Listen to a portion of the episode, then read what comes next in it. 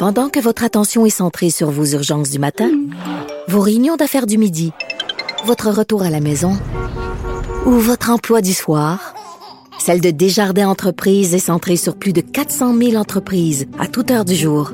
Grâce à notre connaissance des secteurs d'activité et à notre accompagnement spécialisé, nous aidons les entrepreneurs à relever chaque défi pour qu'ils puissent rester centrés sur ce qui compte, le développement de leur entreprise.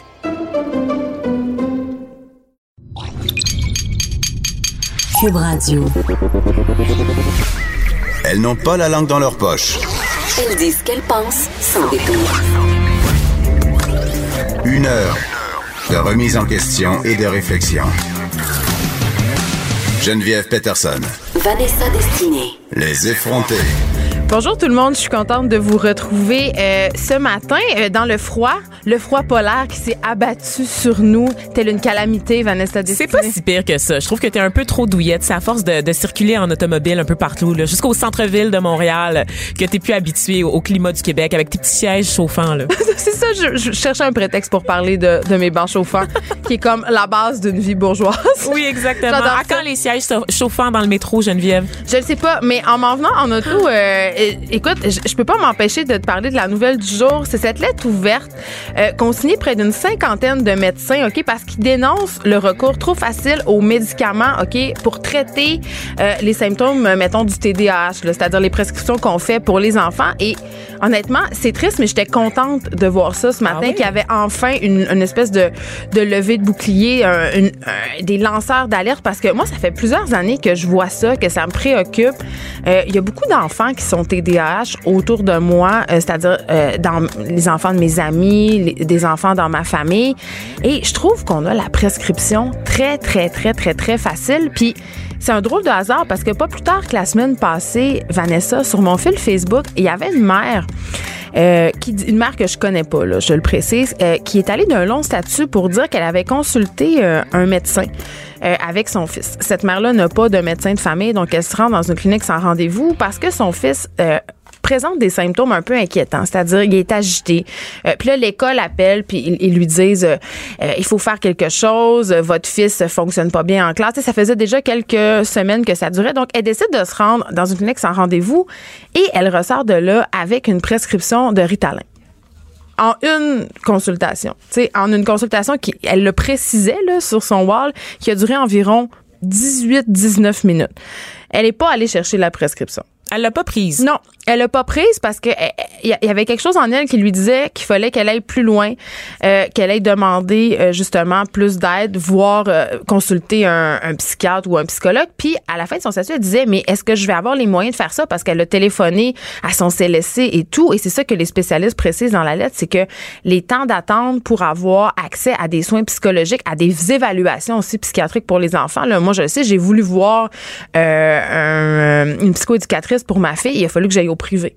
Ah oui. hein? Parce que les temps d'attente, euh, j'en ai déjà parlé, tu sais, ma fille, elle souffre d'anxiété et les temps d'attente étaient absolument astronomiques et je ne pouvais pas, à mon sens, me permettre d'attendre parce que je pouvais pas la laisser comme ça. Tu pouvais pas te permettre d'attendre, mais tu avais le privilège, donc tu avais les moyens de passer à côté, donc dans ce système de deux vitesses, parce qu'on sait, il y a un manque criant de ressources au niveau du public, ce qui fait des délais d'attente interminables. Et il y a aussi le fait que souvent les gens n'ont pas de protection. Il y a certains services, comme les services de psychologues, qui sont pas couverts euh, par les régimes d'assurance privée, donc ça Exact. fait des coûts astronomiques pour une famille, par exemple. Donc, oui, c'est ça. Donc, les médecins prescrivent de plus en plus. Et moi, ça m'amène à me poser la question suivante. Je me dis, euh, bien sûr, les médecins, euh, ces médecins-là disent qu'on prescrit trop, puis je peux pas pas être d'accord avec eux. J'ai l'impression qu'on tolère plus les enfants qui dépassent. Tu comprends ce que je veux dire? Avant, euh, il y avait tout le temps deux, trois petits tannants. Euh, Il y avait tout le temps euh, une, une fille un peu bizarre. C'était juste, juste ça. C'était juste, hey, Kevin, c'est le tannant. Jasmin, il est un peu fucké. Ça, ça, ça passait. Mais maintenant, dans la surpopulation des classes, avec le manque criant de moyens des professeurs, les professeurs, ils passent pas une semaine sans dire on a, on, on sait plus quoi faire. On a des classes avec des gens qui ont des troubles de déficit d'attention, des gens qui ont des troubles de l'opposition. d'autres qui ont des troubles à la maison, donc il n'y a plus de travailleurs sociaux non plus dans, les, dans nos écoles Ben, pour accompagner ces enfants-là. À mon école, ils ont coupé les services de psychoéducation, Vanessa. Avant, on avait une psychoéducatrice qui venait trois jours semaine. Maintenant, on a juste une qui vient une fois ou deux semaines. Pour Puis a toute l'école. Puis il n'y a pas moins d'enfants en détresse. Il n'y a pas moins d'enfants en difficulté. Fait que moi, je pense que c'est une première partie d'explication. C'est plus simple de médicamenter les enfants qui dépassent, entre guillemets, dans une classe que euh, de, de s'occuper de leurs problèmes, de s'occuper d'eux, de leur fournir les services parce qu'on n'a tout simplement pas les moyens de leur fournir les services. on n'a pas les moyens de leur fournir leur service et on veut qu'on te- qu'ils terminent leur année parce qu'on le sait quand les parents consultent, c'est parce qu'ils sont ben, ils sont à bout. sont à bout, Ils sont au bout du rouleau. Et là, il y, a un, il y a un médecin, le docteur Falardeau, qui dit quelque chose de très important, de très, très, très important. Il y a plusieurs symptômes qui peuvent être confondus avec le TDAH. Tu sais, on a le TDAH facile, puis on Google aussi facilement. Tu sais, si tu googles euh, euh, enfant qui s'oppose, enfant agité, tu sais, c'est pas long que, ça- que ça te donne. Il y a TDAH, il y a des parents qui, qui sont, qui vont chez le médecin, puis ils sont perçus, ils en veulent un diagnostic de TDAH parce que la chose facile à faire, entre guillemets, c'est de médicamenter. je veux dire que c'est hors de mon contrôle, il y a une maladie, je peux pas je peux pas intervenir à la maison, il y a une maladie. Ben, en fait, on veut la solution facile, on veut la, so- la solution rapide. Puis je le comprends. Je veux dire, quand t'es à bout, quand l'école t'appelle trois fois par semaine pour te dire que ton enfant ne fonctionne pas bien, que ses notes sont en chute libre. Aussi, il y a des enfants qui sont en détresse, qui ont de l'anxiété, qui arrivent chez eux, ils pleurent, ils se sentent pas intégrés, ils sentent qu'ils vont couler leur année. C'est sûr que tu, tu sais, comme parent, puis je le comprends, je ferais la même chose. Là. Tu veux la solution rapide, tu dis, OK, ça me prend une pilule, puis après, on va adresser la situation, entre guillemets. Tu sais, après, on va aller chercher de l'aide psychologique, du support. Et là, bing, bang, boom, on prend la pilule. La pilule fonctionne. Et là, tranquillement, tu fais, bon, ben c'est ça qu'il y avait. Puis là, le désir peut-être de consulter puis d'aller voir qu'est-ce qu'il y a en dessous de ça un peu, ça me nuise. Mais, tu sais, je veux dire, il faut se poser des questions. Il faut se demander qu'est-ce qu'on fait avec les enfants qui dépassent, Vanessa, parce qu'il va toujours en avoir des enfants qui dépassent. Puis c'est pas nécessairement parce qu'ils ont des troubles, euh, qui ont un TDAH ou un trouble de l'opposition ou qui ont un, sais, on, on surdiagnostique, je trouve. On tolère plus la différence. On tolère plus la différence, mais je dois quand même amener un bémol parce que je pense que la, la diagnostication, le, le diagnostic qui se pose très jeune, c'est important. Pendant longtemps, il y avait des élèves, des enfants à problème qui étaient négligés par le système parce qu'effectivement, on les taguait comme le petit foqué, le petit tannant. C'est des enfants qui avaient des chances de réussir, milieu, qu'on faisait évidemment. juste tasser complètement du système, alors qu'il y avait des outils. À l'époque, on avait les ressources, on avait des outils pour accompagner ces enfants-là. Donc, à un moment donné, je pense qu'avec la science, je pense qu'avec euh, le fait que les, les professionnels soient plus présents dans les écoles, on a permis de sauver quelques enfants quand même et de les accompagner pour qu'ils poursuivent tout leur parcours scolaire. Donc, Et- faut pas, faut pas critiquer non plus les Mais diagnostics intéress- précoces. c'est intéressant ce que tu dis parce que une mesure qui a été largement critiquée, une mesure que voulait mettre en place euh, le gouvernement Legault, c'était d'instaurer dans les centres de la petite enfance un meilleur suivi, c'est-à-dire euh, que les éducatrices auraient à rédiger des dossiers euh, comportementaux euh, pour les enfants justement pour euh, lever les drapeaux plus vite. Tu sais, pardonnez-moi l'anglicisme, là, mais c'est quand même ça pour de pouvoir dire, ben, euh, Joséanne, elle a peut-être possiblement euh, un problème, il faut la suivre, il faut un suivi, mais Le problème est le même. Ben- je veux dire, ils sont pas assez payés pour faire des examens supplémentaires à nos éducatrices en garderie. On peut-tu les laisser tranquilles? À un moment donné, Mais- c'est elles qui torchent nos enfants à la journée longue. C'est pas à elles de rédiger des rapports d'accompagnement de ces enfants-là. Là. mais quand même euh, de pouvoir euh, justement pointer les enfants qui possiblement auront besoin de plus d'accompagnement, c'est une bonne chose, mais encore faudra-t-il que le gouvernement déploie les moyens financiers pour les aider ces enfants-là parce que c'est pas en leur prescrivant des pilules qu'on va régler ce problème-là. Voilà. Et moi, de mon côté, petite nouvelle, euh, quand même, on reste euh, dans le gouvernement qui, qui a fait euh, une drôle d'action. En fait, le ministère de la Culture, de l'Agriculture plutôt du Québec a renvoyé un lanceur d'alerte qui avait dénoncé l'ingérence du privé dans la recherche là, sur les pesticides. C'est un exclusif du journaliste Thomas Gerbet qui avait suivi le dossier à l'époque. Le fonctionnaire a été congédié jeudi pour avoir fourni là, des documents confidentiels à des médias. Euh, et il y, il y a des collègues aussi qui ont également été suspendus.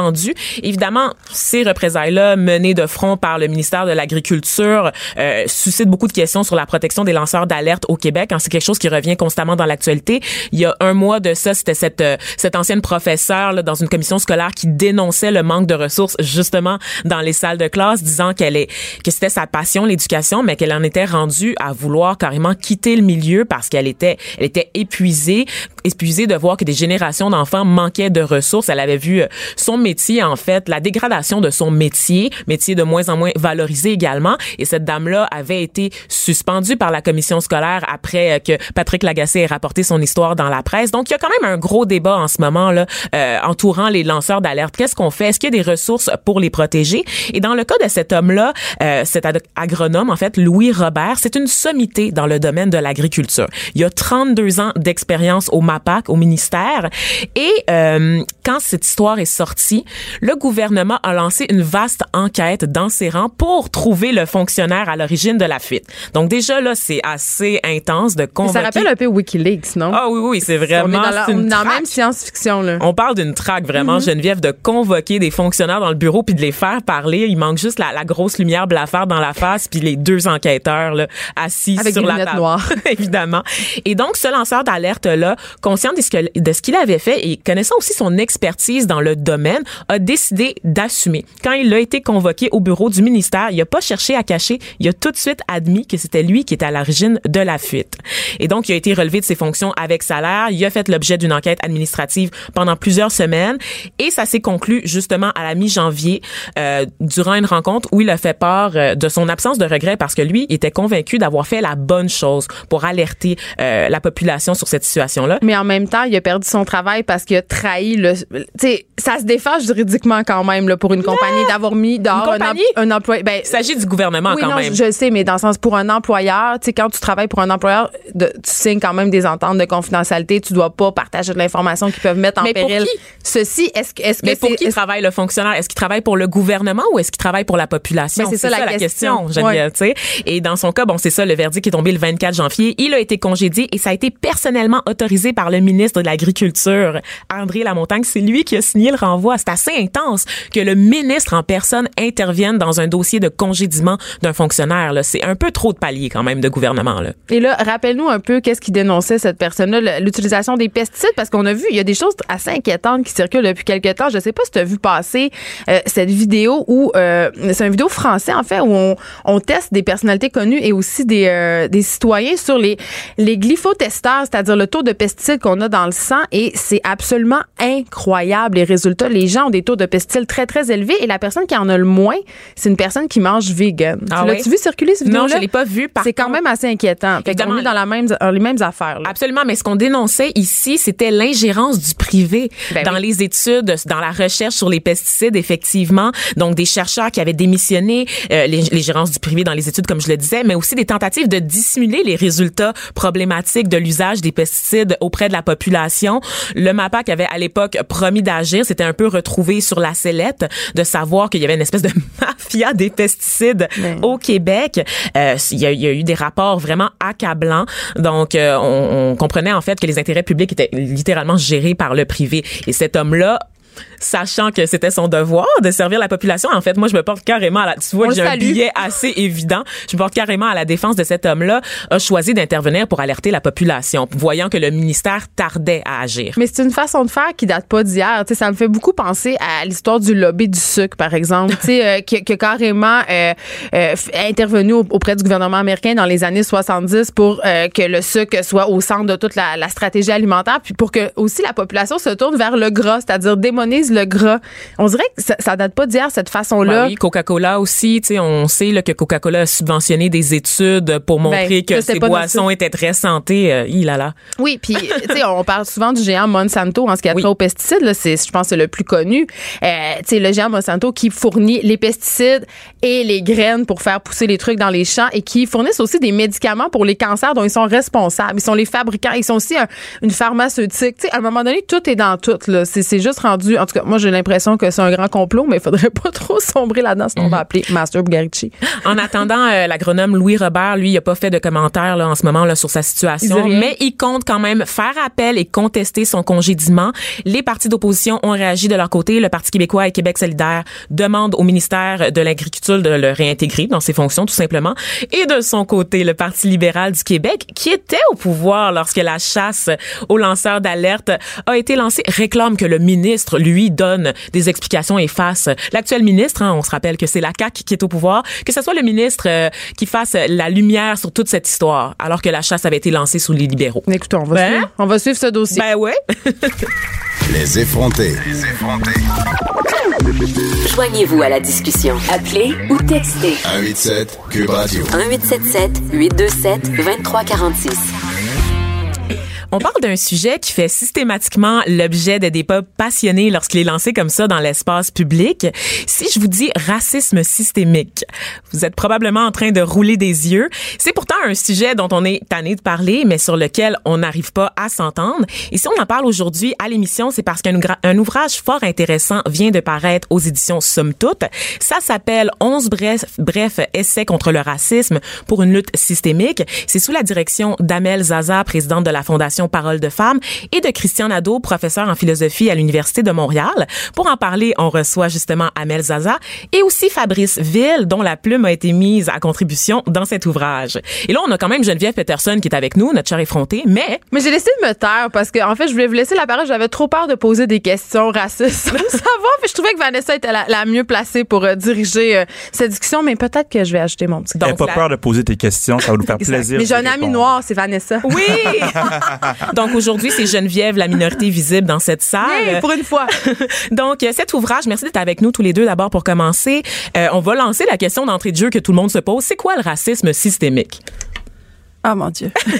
Petite question comme ça là, pour commencer. C'est léger. Bon, euh, mais en fait, on a fait cet ouvrage. C'est intéressant ce que tu disais tantôt. euh, comment euh, dès qu'on dit ces gros mots, euh, tout le monde s'énerve. Euh, on a fait cet ouvrage justement euh, dans la perspective d'avoir quelque chose de pédagogique qui explique l'étendue, la complexité du racisme systémique, euh, pour dire que en fait, quand on parle de ça, on n'est pas en train de dire que l'ensemble des Québécois ou toute la société est raciste. C'est absolument pas le propos. Euh, pour rapprocher un peu l'idée, euh, tu sais, le mouvement féministe, euh, quand ils ont, qui, quand ils ont commencé à militer dans les années 70, tout ça pour l'égalité entre les femmes et les hommes, ils parlaient de l'imbrication de plusieurs facteurs qui font que il y a un système qui favorise les inégalités entre les hommes et les femmes. Aujourd'hui, on est dans le même propos. On explique que le racisme, c'est vraiment un système très complexe qui fait que il y a des inégalités aujourd'hui entre la majorité blanche et les personnes qu'on appelle racisées, donc les personnes qui subissent du racisme à cause de leur origine, euh, de leur euh, confession, euh, de leur couleur de peau, etc. Euh, Et donc- Fabrice? Oui, et, et c'est pas non plus comme s'il y avait euh, euh, une secte ou euh, un Machiavel quelque part qui organisait une société raciste. Ce n'est pas ça non plus. C'est vraiment un mélange de facteurs culturels, économiques, euh, judiciaires euh, euh, euh, qui font en sorte que la société va défavoriser certaines personnes.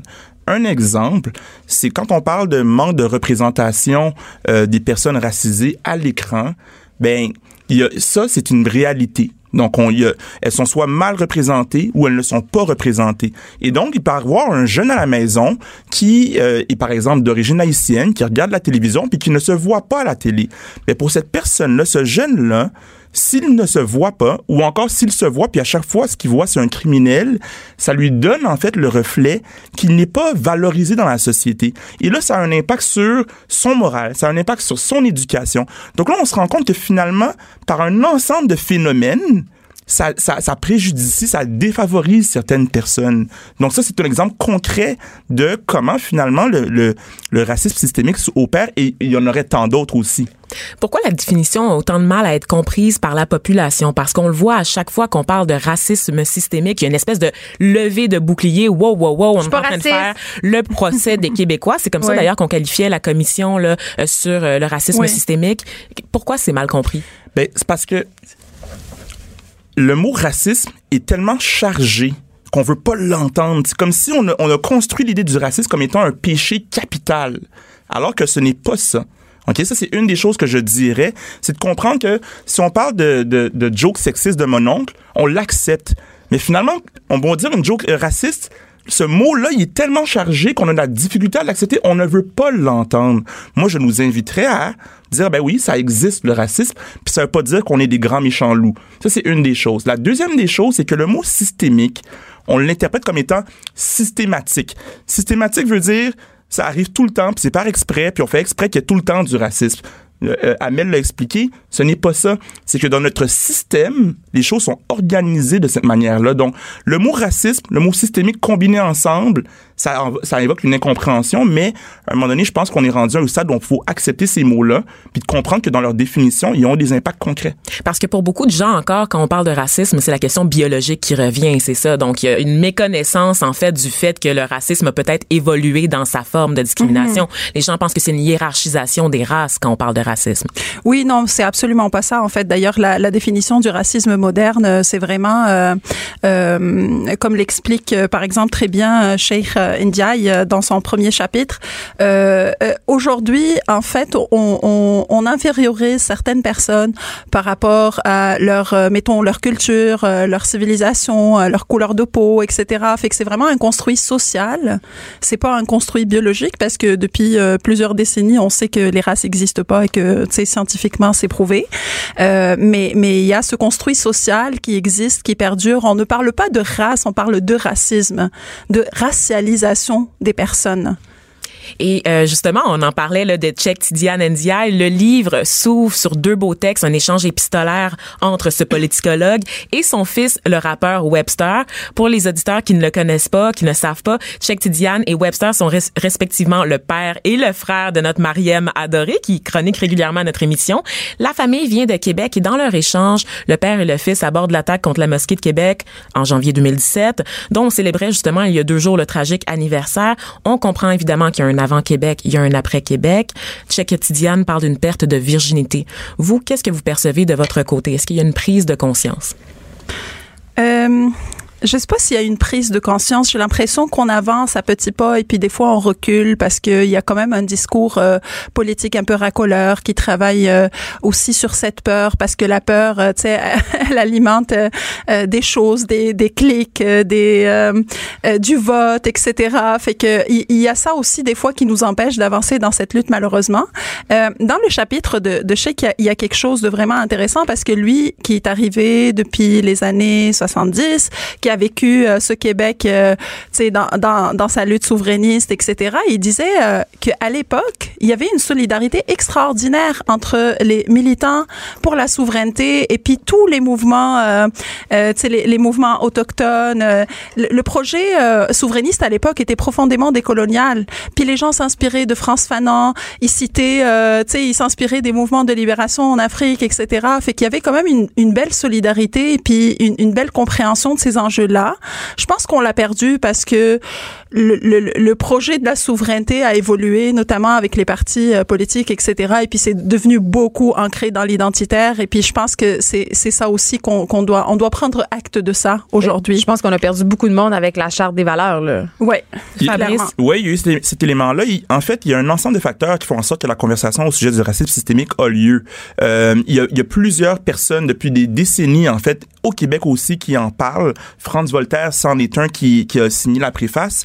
Euh, mais il faut pas quand même ignorer que euh, il y a plusieurs vagues d'immigration qui, euh, elles, vivaient le racisme, mais qui n'en parlaient pas autant. Mes parents, là, mon père a failli ne pas avoir d'emploi dans une société d'État en raison de sa couleur de sa peau et en raison de son accent. Et c'est sa mère, ma mère qui s'est battue avec lui pour qu'il ait son emploi. Mais ça, ils ont pas sorti publiquement pour en parler. Oui, mais J'aurais Il y a des tendance à dire que maintenant, tu as la job à la société d'État à cause de ta peau. Ouais, sais. la discrimination C'est ça que les gens le racisme disent. anti- Oui, blanc. mais, puis- mais ce, que je, ce que je rajouterais par contre, parce que là où je m'en allais, c'est de dire une génération comme la mienne qui, qui, qui, qui en fait a plus de voix et il y a plus de gens qui ont une voix. On est rendu au stade de dire on parle au nom de nos parents qui vivaient puis qui nous disaient que c'est deux fois plus dur de faire leur place dans la société. Donc la conversation, elle a lieu. C'est une bonne nouvelle et l'ouvrage, il existe pour cette raison-là parce qu'il y a plusieurs personnes qui ont pris parole dans les médias qui ont malheureusement été démonisées parce qu'on pense que c'est vraiment des grands méchants loups. Là, vous avez un livre avec plusieurs personnes De différents qui milieux. expliquent de différents milieux,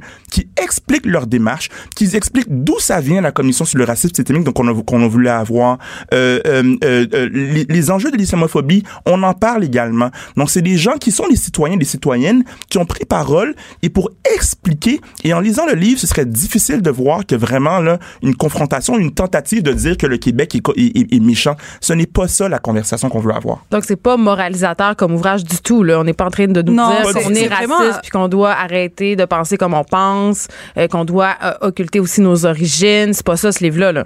Non. Ben, c'est, euh, en fait, c'est, c'est même dans, dans, dans le titre parce qu'on dit euh, 11 brèves essais contre le racisme pour une lutte systémique. Et puis, dans tous les chapitres, on met en, avant, en valeur, des initiatives positives, des luttes euh, individuelles et collectives tous les jours pour contrer le racisme systémique. Donc, c'est, comme une ode à l'espoir aussi, ce livre, pour, pour dire que c'est pas quelque chose d'invincible, là, ou qu'on, est incapable de contrer. On est capable de le faire, mais il faut qu'on ait cette discussion d'abord. en rappelant que le Québec est une société accueillante.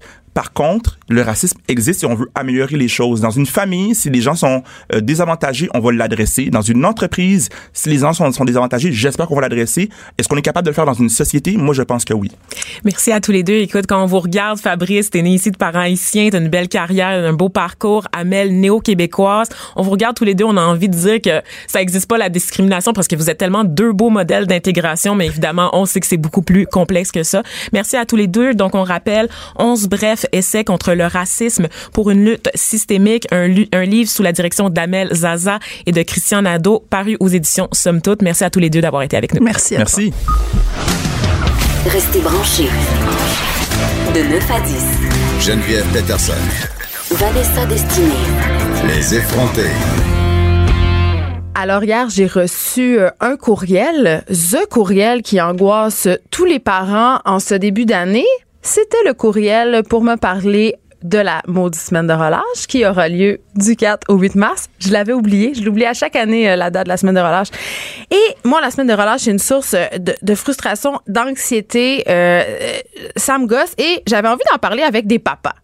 Euh, donc, on, on a aujourd'hui avec nous Benoît Dussault, Allô? euh, qui est notre directeur des couleurs au sac de chips. Je peux te présenter comme ça. Et Stéphane Plante, euh, que vous connaissez, euh, qui chronique régulièrement à l'émission de Dutrisac et qui est euh, producteur de contenu à disque dur. Bonjour les papas. Bonjour. On va s'appeler papa, maman, comme à l'infirmerie. Ah. C'est pas moi. Moi, puis moi? Mais toi, t'as pas d'enfant. Ma tante. T'es, pas Ah, t'es comme notre fée marraine. OK, je suis la, la, la, la ma tante chaude un peu. Là. On va oui. poser des questions ingénues de filles pas d'enfants pour dire, mais voyons, qu'est-ce qui est si compliqué que ça avec la semaine de relâche? Oui, c'est à mon tour d'être en minorité, c'est ça. hein? Exactement. c'est ça le concept de l'émission aujourd'hui. À chacun sa minorité. Euh, c'est ça. Moi, la semaine de relâche, euh, ben, premièrement, je trouve que c'est un casse-tête. Je sais pas pour vous, les gars, mais euh, tout ferme. Et là, moi, euh, hier, en même temps que ce merveilleux courriel que j'ai reçu, euh, l'éducatrice en garderie de mon fils m'a annoncé qu'elle allait profiter de la semaine de relâche pour prendre des vacances. Donc là, j'aurai pas deux enfants à caser. J'en aurai trois. Parce qu'évidemment, le monde ne s'arrête pas quand c'est la semaine de relâche. On doit continuer à travailler. Ce qui m'amène à me poser la question, mais nous autres, qu'est-ce qu'on faisait? Vous en rappelez-vous, Benoît? Je pense qu'on a joué dans la neige pendant 7 heures de temps. Nos parents étaient où? Il nous laissait une collation sur le bord de la porte, puis il barrait la porte, puis il allait travailler. Quelque chose de même. là. Il me semble qu'avant, on pouvait partir longtemps jouer. Personne s'en faisait. Il n'y avait pas d'Internet, c'était facile. Puis oui, on gelait des bouts des doigts, mais maintenant, on revenait manger, puis, puis c'est tout. Là, tu Moi, sais, j'ai un souvenir de neige qui rentre dans Ouais, les interstices de ma... Ouais. de- moi, je dis une Puis là, soute. tu sens plus ta peau. là. Oui. C'est ça. Mais on C'était ça, ma là. semaine de relâche. Oui. On passait toute Bon. la semaine dehors. On jouait dehors, il n'y avait pas d'activité planifiée, Non. j'avais pas de service de garderie, tout ça. Non, je jouais dehors, je regardais si mes amis étaient sortis. Puis euh, j'étais en campagne, par exemple. C'est ça, c'est un autre beat, là. Mais la ville, c'est pas plus dangereux que la campagne. Là. Je veux dire, les enfants sont habitués à la ville, aux voitures. euh, tu sais, Ils le, jouent bon vieux. Oui, Ouais, je joue dans la exactement. ruelle. Pendant 8 heures de temps. Mais on culpabilise maintenant si on fait pas de, si on prépare pas d'activité pour la semaine. Mais c'est ça, Stéphane Plante. Tu m'ouvres la porte pour l'affaire qui m'enrage le plus à propos de la semaine de relâche. C'est cette maudite compétition. Là, ma fille a déjà commencé à me parler que son amie Milan allait partir à Bali, euh, que son amie Flavie allait aller à Punta Cana, euh, que son autre amie allait aller passer une semaine en ski. Je veux dire, moi, ça va être juste vraiment plate. Comme je te dis, il va y avoir des collations sur le bord du comptoir, puis ça va, je vais partir travailler. Puis ma mère m'a offert peut-être de les prendre deux, trois et de leur faire faire des activités en cas, plier du linge puis regarder la TV. On va s'entendre, il n'y aura pas de Bali chez nous. Est-ce qu'il y a une compétition entre les parents par rapport, et aussi entre les enfants par rapport à la semaine de relâche, Stéphane? Ben, les médias sociaux encouragent ça un petit peu quand ça arrive. Là, tu vois les parents qui mettent des photos de plage avec leurs enfants, puis tu dis, oh non, mon, mon fils il est sa PS4 depuis euh, 9 heures ce matin. Euh, Qu'est-ce que je fais là? Bon, euh, je mets une photo drôle aussi pour montrer que sa semaine de relâche, hein, c'est pas rien. Mais c'est- les médias sociaux encouragent ou exacerbent ce sentiment-là de Hey, moi aussi, il faut que je fasse de quoi avec mes enfants, j'ai rien prévu. Puis chaque fin de semaine de relâche, je me dis l'année prochaine, là. L'année prochaine, là, je vais programmer quelque chose, là. Et là, quelque part vers le 22 mai, j'oublie ça. Et l'autre semaine de relâche, je reviens l'année d'après et j'ai complètement oublié que j'avais des plans, peut-être. On est devant la même détresse à chaque année. Moi-même, je me suis dit, ah, moi, moi, moi, ma- mon sentiment de culpabilité, il est pas devant les jeux vidéo parce que je me dis, j'ai joué beaucoup aux, aux jeux vidéo puis j'ai pas trop mal fini. moi, c'est devant les activités culturelles, Benoît Dussault. Je me dis, ah, je vais les amener au musée. Ouais. On va découvrir des affaires. Je vais leur parler de culture. On va lire des livres. On va s'asseoir au coin du feu puis on va faire la lecture en famille. On va passer une belle journée à jouer aux jeux de société en pyjama. Mais la vérité, là, c'est qu'au bout de 15 minutes, mes deux filles se chicanent, se tirent les cheveux. Mon fils pleure parce qu'il a faim. J'ai juste envie d'aller sur mon téléphone. Donc, je leur mets un film puis je chaque mon camp. Ouais, je vais travailler. C'est- C'est clair, c'est la solution toujours, c'est de les reploguer à l'écran. Fait que quand tu fais le choix de les déploguer pour dire tiens, je joue au jeu de société ou tiens, on va aller lire un livre ou on va aller au musée, en effet, non, ça dure pas. Ils attendent juste le moment où c'est qu'on peut-tu finir cette activité de calvaire-là puis revenir à YouTube, écouter un YouTuber français, avoir du fun puis jouer avec la glu. Ouais, c'est ça. ça. Est-ce que tu me parles de la fameuse slime, Benoît? Oui. Moi, mes en enfants, ils veulent tous se partir des chaînes YouTube. C'est ça leur Moi aussi. projet. Mettons, ah, yeah, on est en congé, on peut-tu partir un- une chaîne YouTube? Ben non, on va pas faire ça. Imagine les parents qui gèrent ça. Tu sais, c'est quoi ce job-là, cette vie-là, là, de filmer ton enfant à déballer des cadeaux ou des cossins? C'est pas la vraie vie. Là, Moi, j'ai trouvé ça très inquiétant quand ma fille m'a demandé de se couper un toupette comme une YouTubeuse Ouais. lourde. C'est ça, c'est ça. c'est- J'ai pas trop compris qu'est-ce qu'elle voulait dire, mais, mais c'est vrai comme, mais toi, est-ce que tu as planifié des choses pour la relâche, Benoît? Est-ce que tu- ça va être euh, ta blonde qui va s'occuper de tout ça? Parce que moi, j'ai l'impression que les pères vont travailler pendant la relâche Mm. puis que les mères euh, prennent congé. Non, moi, je prends congé à la relâche. Oh! Puis, ça fait quelques années que j'ai ce beau luxe-là. Euh, je prends congé. Cela dit, moi, je prends pas congé personnellement. Je veux dire, c'est pas reposant, là, tu sais. T'es avec tes c'est trois... pas un long fleuve tranquille? Non, c'est pas un long Oui, fleuve. parce que t'as trois jour. enfants, on le trois rappelle. enfants. Euh, puis idéalement, moi, c'est si je suis en congé, j'aimerais ça dormir pendant 15 heures, puis lire un livre, puis redormir, tu sais. Euh, Non. Mais non, c'est pas ça qui arrive. Sauf si je les plug 9 heures de temps devant YouTube, tu sais. Mais est-ce que c'est ça que tu fais? Est-ce que tu te sens mal? Parce que tu me parles beaucoup des écrans depuis le début. Oui, Ouais. on se sent pas Je bien. sens, me sens très mal de ça. Je me dis, tiens, donc, ils vont mal évoluer. Ou, tu sais, non, non, mais on essaye donc. Fait un moment donné, oups, je me retrouve au centre d'amusement, Funtropolis, là, ce genre-là. Puis oui, ça coûte 90 Puis t'es assis là au milieu, puis tu regardes jouer dans les boules. Puis tu dis, au moins, ils sont pas en train de regarder euh, les mignons, là, tu sais. Je trouve ça hilarant, Stéphane Plante, parce que pendant qu'on se parle de notre culpabilité des jeux vidéo, ma mère me texte pour me dire que j'aimais pas ça, les jeux vidéo. Alors, elle décide pour moi Ah, que j'aimais pas ça. Et j'ai j'ai des souvenirs d'enfance de mon chalet qui joue littéralement au Game Boy 12 heures de temps. Mais écoute, maman, je vais avoir inventé ça. pour les bien-être Ben de la voilà. radio. Mais ceci dit, euh, c'est drôle, on parle de ma mère, mais ma mère, quand même, nos- nos- les grands-parents, je sais pas pour vous, mais sont, sont d'une aide formidable et sont vraiment présents. Moi, si j'ai pas ma mère durant la semaine de relâche, honnêtement, mes, mes enfants vont trouver ça long, longtemps. Est-ce que vous avez planifié des activités avec euh, les grands-parents? Est-ce qu'ils sont très impliqués, Steph? Est-ce que c'est une obligation? Ben, pas une obligation. Ça, ça fait plaisir euh, à ma mère, j'espère, du moins. j'espère qu'elle ne fake pas ça devant moi. Euh, mais il faut que j'aille en campagne. Si je fais ça, il faut que j'aille en Estrie. C'est de l'organisation. Ça s'ajoute à toute la pile de, de choses à prévoir. Ou il y a toujours les camps de vacances. Tu dis, ah, OK, ben, il y a des camps de jour. Je peux faire de quoi? Mais ça coûte tellement cher. Ah ouais, hein? Euh, Puis c'est des camps archi spécialisés. Oh, il y a un camp en aérospatial, mais ça, ça coûte des, J'ai inscrit ma fille euh, au camp de jour du musée des Beaux-Arts. Wow. On, Oui. on- on se rappelle que dire, est il y a deux minutes, que j'avais Ouais, un sentiment de culpabilité culturelle, OK? Et j'avais un petit peu j'avais un petit peu oublié le fait que ce camp de jour-là, il était situé au centre-ville de Montréal.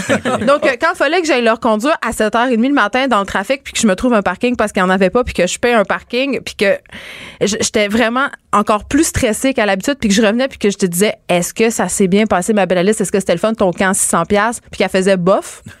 J'avais un Ben oui. peu envie de me défenestrer. Voilà. Ah un non. peu. Non, mais c'est cher. C'est vrai que c'est cher, les camps 600 spécialisés. piastres. Euh, moi, j'ai arrêté de rembourser mon prêt étudiant pour payer ça à mes enfants. J'ai réhypothéqué ma maison, Euh, Stéphane. moi, en même C'est incroyable. les camps de jour, les, les trucs comme ça qui sont pas chers, par contre, moi, j'ai l'impression de les envoyer dans, dans un calvaire de prison, là, tu sais. Ils aiment pas Ben, ça? Ben, je veux Ben dire, non. c'est triste, là. Ils sont dans le parc, puis ils jouent avec, avec des ballons, puis Quand j'étais dedans, jeune, puis- mon rêve, c'était d'aller au Cosmodome là, de Laval. C'est là, juste parce de- qu'elle était pauvre, Vanessa. Ah, peut-être ça. Elle là, avait des rêves vraiment pas. planète, ouais, c'est ça. Moi, j'allais les chercher, puis il était dans le gymnase où il n'y a pas de fenêtre, puis il tournait en rond, là, tu sais. Oh, mais là, t'avais choisi un camp de jour vraiment pas, je Benoît, parce que tu économisé. Là. Moi, j'avais choisi la grosse affaire. Ah toi, c'est cool, la 600 Le camp d'art Ben oui, contemporain. il est super fancy, c'est cool. Moi, non, j'ai choisi le camp dans le centre-sud qui est, qui est normal, puis en effet, c'était un peu triste. On les salue. Il faut que tu te prennes d'avance parce que c'est souvent ces camps-là qui restent les camps moins chers, mais les enfants jouent au mouchoir à terre pendant 8 C'est le heures. fun, je vous mouchoir. C'est le fun, mais à un moment donné, il faut Ou le parachute, là. Tu sais, le parachute. Oui, ah. c'est le fun, ça. Mais c'est souvent ces camps-là. Puis si faut quasiment que tu réserves une place au camp en même temps que tu réserves le CPE. Non, non, faut que tu réserves là, là. Moi, je, Oh oui, c'est déjà réserves en ce plein. moment. Et attends, les gens font la file la veille et les- j'ai vu des mères presque en venir au point, là. Parce que là, il y avait juste 50 places disponibles. Y a-tu et des là, il y a- revendeurs? Ben, il y a- écoute, il y a une mafia du camp de jour. OK, il y a Oh. des groupes Oh. Facebook pour se donner des trucs pour être pris. Le, Ah ouais. OK, Ah le camp de jour du biodôme puis du jardin botanique, Mm. là, c'est le plus populaire. OK, ça coûte comme 800 000 la minute. Là, c'est tellement cher. Aller tu là. dors avec les pingouins? Et je le sais pas. Mais non, mais tu vas les nourrir. Ah, tu rentres. wow. Hey, avoue que c'est attrayant. Ouais, quand même. Tu rentres dans la. Moi, même, même moi, moi aussi, ça à moi, jour. On devrait y aller pour, les adultes. Mais il y en a des camps de jour pour les adultes, puis ça s'appelle les garderies pour adultes, mais on n'ira pas là aujourd'hui parce qu'il y a un petit côté sexuel à cette affaire-là. Oh, oui, il y a des adultes qui aiment ça se faire garder en couche puis euh, se Ah, faire langer, mais C'est un pas ça que je veux. Non, c'est peut-être pas ça. Non, OK. Mais euh, là, c'est ça. Euh, Moi, je sais pas, là, pour la relâche, j'ai rien de prévu encore, puis ça me stresse vraiment beaucoup. Puis là, le courriel rentre, puis je sais que si je réponds pas dans trois jours, ils vont me renvoyer un rappel pour me dire, mais là, qu'est-ce qui va se passer? Mais là, est-ce que vous allez venir au camp de jour? Et mes enfants ont commencé à me poser la question. Est-ce que c'est ça chez vous aussi? Est-ce que les enfants sont déjà en train de se stresser sur leur projet de relâche? C'est juste moi qui ai des enfants vraiment high ma fille a 12 ans, euh, elle veut plus y aller. Là. Oh non, mais Ah qu'est-ce que tu vas faire? Ben, elle a sa clé, elle va euh, s'occuper, mais Ah, des fois, elle venait au travail avec moi. Des fois, a sa euh, où je travaillais de la maison. Mais comme ils sont plus vieux, c'est plus facile. Je peux travailler, puis je suis pas constamment dérangé, mais quand ils étaient plus jeunes, je ne pas travailler de la maison pendant la relâche parce que j'avais tout le temps une petite visite comme ça, puis je veux du lait, puis j'ai soif, puis peux-tu mettre la télé? 12 et 9 ans, maintenant, ça va mieux. C'est plus facile. Là, les... Ils sont auto-nettoyants. Ouais, auto-nettoyant, voilà. Oui, parce que toi, tes enfants ont quel âge, Benoît 9 ans le maximum, 9, 9 8 puis 5. Fait Puis- qu'ils grandissent, là. Est-ce que c'est comme ils chez nous? Est-ce que c'est comme chez nous que, mettons, tout va bien, ils s'occupent tout seuls, ils se font des beaux jeux de Lego et tout ça, puis si j'ai le malheur de leur dire, là, maman, il faudrait qu'elle travaille 45 minutes, fait qu'il faudrait pas, ou je ferais que je fasse un appel, il faudrait pas me déranger. Et c'est à ce moment-là que tous leurs besoins, comme par magie, apparaissent. Et là, ils ont besoin d'eau, ils ont besoin de jus, ils ont besoin d'aller aux toilettes, ils ont faim, ils veulent aller dehors, ils veulent rentrer. Dehors, sort, dehors, rentre, sort. C'est ça? Euh, oui, c'est ça, sauf qu'ils jouent pas au Lego, moi. Ils se chicanent tant qu'on débogue pas ça avec un écran. Ou un- Ben non, j'aime ça. Ils sont tous rangés dans des boîtes. Personne ne joue avec. Faut comme, on dirait qu'ils attendent que moi aussi je joue au Lego avec eux tout le temps. tu qu'il y a un jeu de Lego? Ah oui, ah non, attends. Ah, je suis tellement contente que tu dises ça. Ouais. Ils veulent tout le temps qu'on joue. Puis moi, je veux lire un livre, là. Tu sais, je veux pas jouer au Lego. Je veux pas construire la base futuriste. Je leur dis de- tout le temps, je suis pas une géo, puis je suis pas une technicienne en ça, garderie. Mais je sais pas pourquoi. On, on dirait que c'est ça qu'il faut qu'on soit. Là. Tu sais, Ben, j'aime ça être parent, là, mais est-ce que je suis obligé de toujours mettre un costume de clown, faire goudou goudou goudou? Tu sais? On a des choses à faire. On est parents, mais on a d'autres choses à Hmm. Ben, faire, ça. comme la vaisselle, le lavage, Voilà. le ménage. C'est ça, plier du linge, c'est super important. Hey, on emplit du linge Ben à oui, trois ben enfants? certain. je fais juste Je ça. m'endors le soir des fois en pliant du linge tellement je fais ça tard puis je veux dire ils, ils comprennent pas cette charge là. C'est comme faudrait, qu'ils qu'ils le fassent. euh, Faudrait parler la- de charge mentale avec vos euh, enfants. ben Ben, moi, j'en parle avec ma fille de 12 ans et euh, c'est, elle- elle m'aide désormais avec le lavage. Ben, et maintenant, elle a des tâches. Et elle, elle m'est arrivée la semaine passée, puis elle dit J'aimerais ça être payée pour mes tâches. Voilà. Excusez, pardon? Ben, une allocation, Geneviève, tu t'avais pas ça quand tu sortais les poubelles chez vous? Son allocation, c'est avoir le droit de vivre dans ma maison, puis de manger dans mon garde-manger, puis de porter des vêtements. Ben oui. J'estime qu'en retour de tout ce que je paye, Wow! elle doit torcher minimalement. Je veux juste dire que j'ai grandi dans la pauvreté et même moi, j'avais une allocation pour sortir les Ah ouais? poubelles. Je- en tout cas, C'est pas tout le monde qui a des bonnes valeurs ça.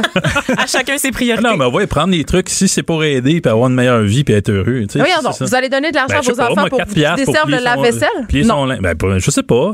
Une somme de toutes les tâches puis t'as 4 dollars puis tu dois Hey, bravo l'enfant roi. Ben, ok, 4 tu- dollars, roi. Je sais pas. Ben, Moi, pour qu'il aille s'acheter ses petits bonbons lui-même au dépanneur plutôt que de t'écœurer à la caisse à l'épicerie. Ben moi je veux moi je veux avoir le contrôle sur le- les bonbons mais moi je suis le genre de mère vraiment poche. Ma fille l'autre fois me demandé une paire d'Adidas des euh, parce que tout le monde a ça. J'ai dit mais t'en as des espadrilles? Elle dit ouais mais je trouve ceux-là plus belles. J'ai dit ben parfait, paye-les, paye-les en faisant des tâches. Elle en a fait tellement longtemps. Ouais, ben, Là, pas ça. elle les a eu puis ils ont fait genre deux mois parce qu'après elle a grandi des pieds puis elle était trop petite. Mais tu sais, on a un, on a un livre. de vie. On a un livre, là, quand le bébé est né, on a un truc qui s'appelle Naître et grandir. là. Ah, nous montre tous les trucs. Hein? On n'a plus après ça de livres quand ils ont 7, 8 ans, puis qu'ils essayent de, de s'imposer psychologiquement, puis, de- puis de nous défier, puis de nous dire Hey, ah ouais, moi je veux pas faire ça, papa. On l'a plus, ce livre-là. tu sais, Hey, fait c'est qu'on- ça, votre vie, hein? Oui, c'est dur, Vanessa. Ok. C'est déjà passé deux heures avec trois enfants? Dans un camp de jour, oui, là. Hey, c'est Ben ouais, c'est des mais- jobs étudiants, cette déjà, affaire-là. t'as déjà été t'as déjà été être la bitch d'enfants de genre 4 ans là qui justement des vos enfants rois là Ouais. qui, qui donnent du fil à retordre là aux étudiants qui sont moniteurs de camp de jour. C'était quoi On ton les a nom? connus. Ton nom de moniteur? Euh, moi j'étais lynx taciturne, c'était mon Oh. nom totem. C'était totem. pas les- C'est un peu triste quand Ouais, même, c'est un comme peu les plat. Ouais, ouais, vous aviez pas ça vous? Non, OK, en tout cas. Mais moi, je, je veux dire, ma, ma seule idée de travailler avec des enfants, je, lève mon chapeau Ben à ces gens-là. Merci. C'est comme dégueulasse. Hey, en terminant, je vous donne des idées, les gars, OK? Parce que euh, vous êtes comme moi, vous clueless devant la relâche. Il y a Odile Archambault qui a écrit un livre vraiment merveilleux que je possède, OK? Qui s'appelle 101 idées d'activités avec les enfants. Et là, c'est pas des affaires compliquées, justement, que tu as besoin de la slim. C'est des activités simples. Exemple, jouer au mouchoir. Des affaires qu'on a oubliées. Mm. Et ce qui est le fun, c'est que les on n'a même pas besoin d'être avec les enfants. Ils peuvent juste prendre le livre puis faire les activités. Parfait. Pour vrai, là, pour passer une semaine de relâche, quand même pas super, là, je vous conseille ce livre-là. 101 idées d'activités avec les enfants par Odile Archambault. Merci d'avoir été là, Stéphane Plante et Benoît Dussault, les papas. Yes. Merci les effrontés. Pas d'histoire de sacoche puis de rouge à lèvres. Du front, des idées, du crâne. Les effrontés. Alors, comme à chaque jeudi, euh, c'est la tradition. On reçoit Caroline euh, Murphy, chef de marque au sac de chips, aka euh, l'Empire du potin.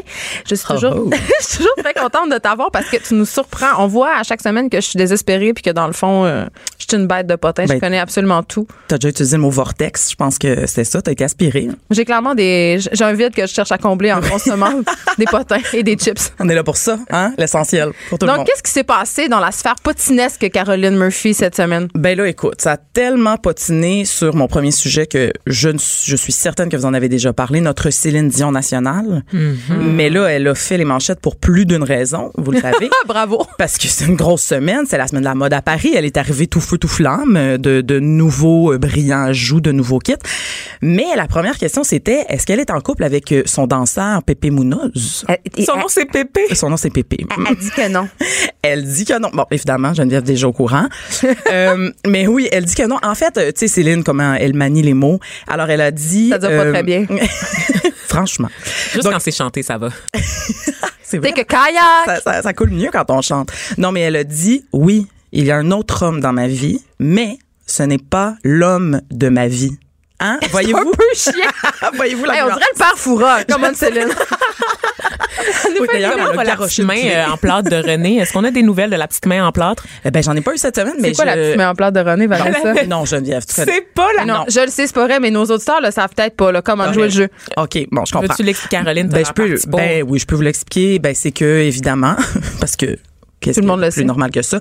Céline Dion s'est fait couler euh, une main en silicone euh, sur une empreinte de la vraie main de son défunt mari, euh, René Angélil, et elle la touche euh, avant d'entrer en scène. euh, Est-ce qu'elle se touche avec, tu penses? Et Oh, mon mais c'est pas là que je voulais aller. Là, Ah, mais- souvent, ba- elle l'a backstage, en fait, durant ses spectacles. Elle fait des high five. Ben voilà. Elle impose des high five aux membres. Ah, puis de- on, on l'a vu là dans les documentaires, dans le de coulisses. Mais ça, je sais pas si vous le saviez par exemple, mais elle a avoué en entrevue avec José Lito Michaud que elle a aussi, attention Vanessa, je sais que tu survivras peut-être pas, Vanessa est déjà plus capable de parce respirer. qu'elle a les mains devant la bouche et tout. Et c'est la, elle a aussi les mains de René Charles et elle a les mains de ses petits jumeaux. Ils sont, elles sont déjà coulées. Elle, elles a les moules. Elles a les moules, j'ai dit. Elle a les moules des mains de ses. Non, mais je vous jure, elle l'a dit, elle l'a dit. Fait que, ouais, mais si, tu sais, on touche du bois, mais s'il arrivait quelque chose, elle a, elle a les mains. Elle a fait cas, une viande froide des mains elle de ses une- enfants. de. Oui, c'est ça l'affaire, c'est que c'est des, des petites mains. Là. Mais tout ça, elle, ben, Moi, je c'est- pense elle vit pas dans le déni. Le summum de l'excentricité, c'est quand elle va commencer à se promener en public avec, Avec ses propres Oui, mains. Comme, comme Karl Lagerfeld avec son petit chat choupette qu'il a tout le temps en main ou les Ah. chihuahuas dans les sacoches. Elle, ça va être la main de René ou de René Qui, genre, parce que dépasse, qui dépasse de son Louis Vuitton. mais écoute, Céline qui est rendue une égérie de style, Caroline, mais qui a quand même été beaucoup critiquée pour son poids. On a vu ça circuler sur les médias sociaux. Les gens parlent de sa minceur extrême et elle leur a répondu. Ah oui, je, je, je dirais plus qu'elle qu'elle a été bouliée. Là, je veux dire, Ouais, ça ouais. n'arrêtait plus. Et euh, oui, elle a, elle a répondu carrément, j'aime mon poids. Et surtout, je ne veux pas en parler. Donc, si, attends, je vais vous le dire exactement. Ne prenez pas de photos si ça vous plaît pas. Si ça vous plaît, ben, tant mieux et laissez-moi tranquille. Ben, je trouve qu'elle fait bien. Ben, moi, je trouve Elle que le, dit, hein? le teen shaming, c'est pas mieux que le fat shaming. Ben, à un moment donné, Céline a toujours eu une silhouette filiforme, puis je pense pas qu'elle a des troubles alimentaires. En tout cas, si elle en a, euh, c'est son affaire. puis, euh, ben, juste, c'est ça. Puis même si elle en avait, je pense pas que des commentaires comme euh, mon va Dieu, la- va vont manger. l'aider. C'est ça. Je- je- non, Il y a ça quelqu'un qui a dit, euh, ça me fait beaucoup faire rire, quelqu'un qui a dit sur les médias sociaux que maman Dion devrait lui faire une coupe de petits pâtés. Ah. Trouvé ça hilarant. C'est parfait. c'est presque pas paternaliste, on aime ça. Ensuite, Ariana Grande, Oh! la chanteuse. Est-ce que vous avez vu son nouveau tatouage circuler? Non, hey, pour une fois. Alors, elle s'est fait tatouer euh, en symbole japonais dans la Ah. paume de sa main. Déjà, ça va pas, là, Ça des symboles. Est-ce que Jean Héroldi a dit que ça c'était non? Contravention de style, les symboles japonais? Ben écoute, faudrait peut-être lui demander. Mais ce qui est encore plus drôle, c'est que non seulement elle a des, des tatous en japonais dans la paume de la main, mais c'est que c'était supposé vouloir dire Seven Rings, qui est sa nouvelle chanson. mais quelqu'un lui a dit que, en fait, ça veut dire. Il y a un typo. je, peux- je peux pas. Il y a un typo. Il n'y a pas de faute dans son tatou. Non seulement il y a une faute, mais la faute fait que ça signifie maintenant barbecue. oui. Mais j'aime mieux ça. Ben- c'est bien plus intéressant de se faire tatouer au barbecue qu'une chanson insignifiante dont on n'entendra plus parler dans trois ans. Exactement, c'est Hey, beaucoup plus barbecue, drôle. comment? On va toujours aimer le barbecue. Est-ce qu'on va toujours aimer Seven Rings d'Ariana Grande? Je pense pas. Je pense pas. Non. Passion barbecue. Ah ouais, est allée vers quelque chose d'intemporel sans le savoir. Mais l'affaire, c'est que quand les gens ont commencé à lui signaler massivement sur Instagram, elle a commencé par répondre en étant bonne joueuse et elle a dit que ben se faire tatouer à l'intérieur de la main, ça fait vraiment mal. Donc en fait, elle a juste arrêté à mi-chemin son tatouage puis elle était supposée le reprendre. Donc là, il manquait comme une barre où euh, je ne suis pas la professionnelle de la typographie japonaise, mais il manquait quelque chose qui fait que ça aurait finalement voulu dire Seven Rings. Évidemment, là- tous les internautes parlent japonais. ben oui, c'est ça. Mais elle a finalement effacé sa photo sur Instagram de son tatou. Donc, moi, je pense Hey, que ça, on tout fait ça... pas ça, Caroline. Non. d'accord? Effacer des posts, c'est... Ben, elle n'a rien être assumé. permanent comme les tatouages. Mais, Exact. mais, mais je pense que c'est parce qu'elle s'est fait pogner, là, Ariana, là, puis elle le savait pas, puis là, elle est gênée. Elle a eu l'air d'une grosse niaiseuse. Ben, C'est une grande niaiseuse. La pognez-vous? Ariana Grande. Alors, je vais, je vais, Bye. je vais tout de suite On enchaîner enchaîne, oui, avec euh, mon prochain potin, Drake, euh, notre fameux euh, rapper de Toronto. Hey, je le connais pas vraiment. Là. Je- Moi non plus, mais J'ai essayé de vous citer. Moi, Ben oui, tout ce que je sais, ben, c'est que les jeunes l'aiment puis il fait des chansons off-beat. Des fois, j'essaie de l'aimer pour me penser jeune puis je le mets dans mon auto puis au bout de cinq minutes, je fais, hey, j'aime pas ça. mais c'est clair. j'aime pas ça. Mais t'aimes sa face, sa silhouette aussi. J'aime juste? Eric Lapointe. Ah ouais? Bon, parfait. Mais euh, notre beau Drake aurait supposément donné. Ah, yes! Bon, excusez-moi, décon- moi je l'entends, je suis déconcentrée. Alors, il aurait donné 10 000 cash à deux serveuses chez McDo. Mais il être trouvé cute un peu, là. Ben sûrement, mais de même, toi. Il a donné combien, pardon? 10 000 dollars cash. Premièrement, le gars se promène avec de, de, tu sais, 10 Ben, 000 il vend cash, clairement des drogues, drôle. là, de toute façon. Ouais, c'est ça. Il est noir, c'est normal. ben, c'est ça. Je me disais, c'est un ancien PM, j'imagine. Est-ce qu'il y a une, est-ce qu'il y a une histoire de gang de rue derrière tout ça? On le sait pas. On n'en puis- point douter. Mais on. OK, il y a sûrement un peut-être. gun aussi avec lui. Seigneur. Il aurait pu. Mais il y avait un bodyguard. Fait qu'il était deux. C'est ce que j'ai pu voir sur les photos parce qu'en fait, c'est quelqu'un qui l'a partagé. C'est quelqu'un qui était là et qui dit que tout ça est arrivé. Mais personne n'a confirmé, ni la serveuse. Euh, on appelle ça une serveuse chez McDo? Non, une caissière. Une préposée aux bénéficiaires. Une préposée aux bénéficiaires du hamburger. Euh, mais donc voilà, 10 cash euh, garoché comme ça par Drake. Mais écoute. Mais c'est une bonne nouvelle. Ben, je, je sais pas. Ben, je vais pas ça savoir que les gens. Non, mais- dilapident? Ben, je, mais- Ah, t'es t'es gossé. il me semble que, mettons, tant qu'à dilapider mon argent, je le donnerais peut-être à des organismes de charité. Quoique donner ça à deux pauvresses Ben, du McDo, c'est un c'est peu. Ben, c'est de la charité, là. Ouais. On se rappelle que Drake aussi, dans son vidéoclip God's, God's Plan, Plan. euh, c'est un vidéoclip tourné avec des vraies personnes. Il se rend dans des magasins, des épiceries et il offre de payer la note aux gens. Ah, il se prend Sur pour place. Jésus. Dans le besoin. Dans le besoin.